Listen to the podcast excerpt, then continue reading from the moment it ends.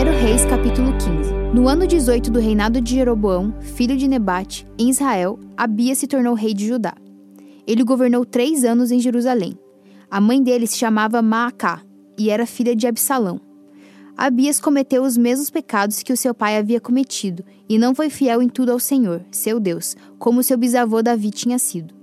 Mas, por causa de Davi, o Senhor, seu Deus, deu a Abias um filho para governar em Jerusalém depois dele e para conservar Jerusalém em segurança. O Senhor fez isso porque Davi tinha feito o que lhe agradava e nunca havia desobedecido a nenhum dos seus mandamentos, a não ser no caso de Urias, o Eteu. Abias e Jeroboão estiveram sempre em guerra um contra o outro durante o reinado de Abias. Todas as outras coisas que Abias fez estão escritas na história dos reis de Judá. Abias morreu e foi sepultado na cidade de Davi, e o seu filho Asa ficou no lugar dele como rei. No ano 20 do reinado de Jeroboão em Israel, Asa se tornou rei de Judá e governou 41 anos em Jerusalém. A sua mãe se chamava Maacá e era filha de Absalão. Asa fez o que agradava ao Senhor Deus, como havia feito seu antepassado Davi. Asa expulsou do país todos os que praticavam a prostituição como parte dos cultos pagãos e retirou todos os ídolos feitos por aqueles que haviam sido reis antes dele. Ele tirou a sua mãe Maacá da posição de rainha-mãe porque ela havia mandado fazer uma figura nojenta para servir como poste da deusa Azerá. Azá derrubou este poste e o queimou no vale do Cedron. Ele não destruiu todos os lugares pagãos de adoração, porém foi fiel ao Senhor Deus durante toda a sua vida. Asa colocou no templo todos os objetos que o seu pai havia separado para Deus e também os objetos de prata e de ouro que ele mesmo havia separado. O rei Asa de Judá e o rei Baasa de Israel estiveram sempre em guerra um contra o outro durante todo o tempo em que ficaram no poder. Baasa invadiu Judá e começou a cercar de muralhas a cidade de Ramá, para assim controlar o movimento na estrada que ia até Jerusalém. Por isso, o rei Azá pegou toda a prata e todo o ouro que havia ficado no templo e no palácio e entregou a alguns dos seus servidores, a fim de que levassem para Damasco e entregassem ao rei Ben-Hadad, que era filho de Tabribon e neto de Ezion. Junto foi a seguinte mensagem: Vamos ser aliados como eram os nossos pais. Esta prata e este ouro são um presente para você. Retire agora o apoio que você está dando a Baasa, rei de Israel, para que assim ele tenha de tirar os seus soldados do meu território. O rei Ben-Hadad concordou com a proposta de Asa e mandou que os seus comandantes e os seus exércitos atacassem as cidades de Israel. Eles conquistaram as cidades de Ijon, Dan e Abel-Bet-Maacá, a região que fica perto do lago de Galileia e todo o território de Naphtali. Quando o rei Baaz soube do que havia acontecido, parou de construir as muralhas de Ramá e voltou para Tisa. O rei Asa mandou avisar em toda a região de Judá que todos, sem faltar ninguém, deviam ir ajudar a carregar para fora de Ramá as pedras e as madeiras que Baasa havia estado usando para construir as muralhas em volta da cidade. Com esse material, Asa cercou de muralhas a cidade de Mispa e também a cidade de Jeba, que ficava no território da tribo de Benjamim. Todas as outras coisas que o rei Asa fez, os seus atos de coragem e as cidades que ele cercou de muralhas, tudo isso está escrito na história dos reis de Judá. Na sua velhice, ele foi atacado por uma doença nos pés, Asa morreu e foi sepultado nos túmulos dos reis, na cidade de Davi. O seu filho, Josafá, ficou como rei no lugar dele. No segundo ano do reinado de Asa em Judá, Nadab, filho do rei Jeroboão, se tornou rei de Israel. Ele foi rei dois anos.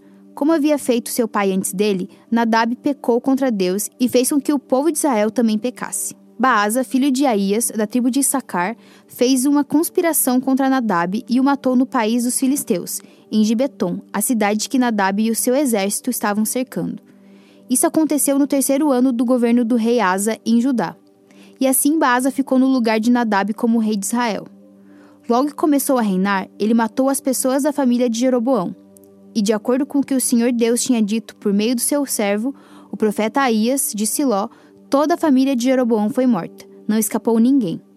Isso aconteceu porque Jeroboão havia feito com que o Senhor, o Deus de Israel, ficasse irado com os pecados que ele cometeu e que fez o povo de Israel cometer. Todas as outras coisas que Nadab fez estão escritas na história dos reis de Israel. O rei Asa, de Judá, e o rei Baasa, de Israel, estiveram em guerra um contra o outro durante todo o tempo que ficaram no poder. No terceiro ano do reinado de Asa em Judá, Baasa, filho de Aías, se tornou rei de todo o povo de Israel e governou 24 anos em Tisa. Como o rei Jeroboão havia feito antes dele, Baasa pecou contra o Senhor Deus e fez com que o povo de Israel também pecasse. Joel capítulo 2, versículo 12. O Senhor diz: Mas agora voltem para mim com todo o coração, jejuando, chorando e se lamentando. Em sinal de arrependimento, não rasguem as roupas, mas sim o coração. Voltem para o Senhor, nosso Deus, pois Ele é bondoso e misericordioso, é paciente e muito amoroso, e está sempre pronto a mudar de ideia e não castigar. Talvez o Senhor, nosso Deus, mude de ideia e abençoe o seu povo, dando-lhes boas colheitas.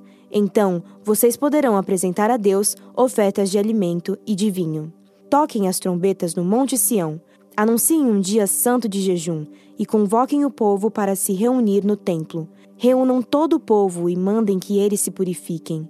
Que venham todos, velhos e crianças, e até as criancinhas de peito que os recém-casados saiam de casa e venham ao templo também.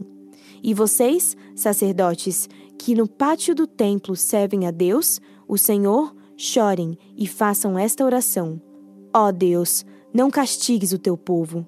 Não nos humilhes diante dos outros povos, para que eles não caçoem de nós e perguntem: Onde está o Deus de vocês? Então o Senhor mostrou o seu grande amor para com a sua terra e teve pena do seu povo, e respondeu: Agora vou lhes dar cereais, vinho e azeite. Assim vocês comerão e ficarão satisfeitos. Nunca mais deixarei que os outros povos caçoem de vocês. Enxotarei para longe de vocês a praga de gafanhotos que vem do norte, e os jogarei no deserto. Os gafanhotos que vêm na frente serão jogados no mar morto, e os que vêm atrás cairão no mar Mediterrâneo. Os gafanhotos mortos, aos montões, vão apodrecer e cheirar mal. Eu vou fazer grandes coisas. Alegrem-se, ó campos, e não tenham medo, pois eu, o Senhor, fiz grandes coisas. Animais selvagens, não fiquem com medo, pois o capim vai ficar verde. As árvores darão frutas, e haverá muito figo e muita uva. Alegrem-se, moradores de Jerusalém, pois eu, o Senhor, o Deus de vocês, fiz grandes coisas. Eu lhes dei chuvas no tempo certo, as de outono e as de primavera muita chuva, como no passado. A colheita de trigo será boa e haverá muito vinho e muito azeite. Devolverei tudo o que vocês perderam quando eu mandei as enormes nuvens de gafanhotos, que, como exércitos, destruíram as colheitas.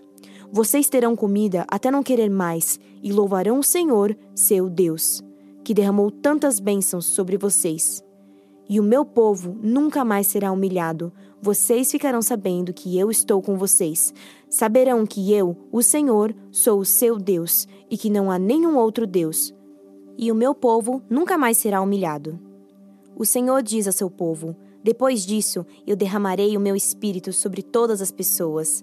Os filhos e as filhas de vocês anunciarão a minha mensagem, os velhos sonharão e os moços terão visões. Até sobre os escravos e as escravas eu derramarei o meu espírito naqueles dias. Farei com que apareçam coisas espantosas no céu e na terra. Haverá sangue e fogo e nuvens de fumaça.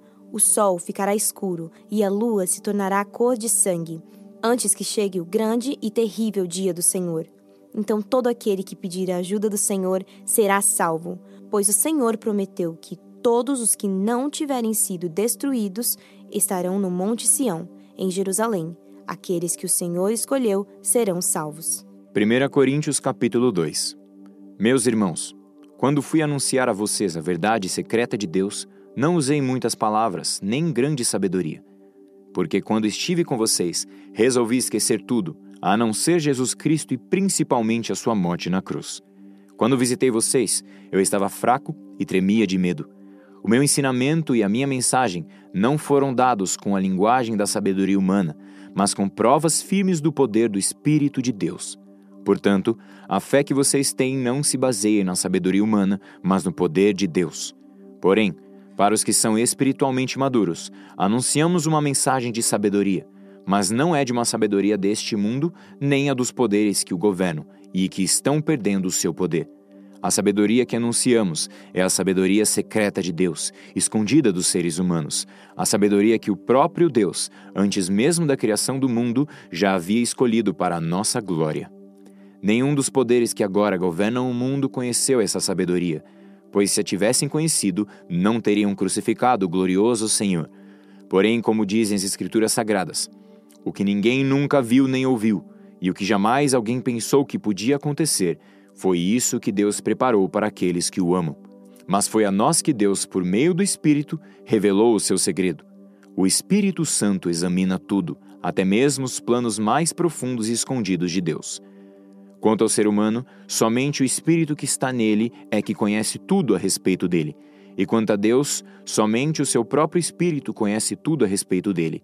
Não foi o Espírito deste mundo que nós recebemos, mas o Espírito mandado por Deus para que possamos entender tudo o que Deus nos tem dado. Portanto, quando falamos, nós usamos palavras ensinadas pelo Espírito de Deus e não palavras ensinadas pela sabedoria humana.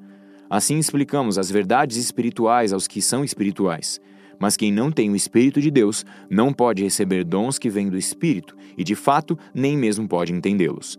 Essas verdades são loucura para essa pessoa, porque o sentido delas só pode ser entendido de modo espiritual.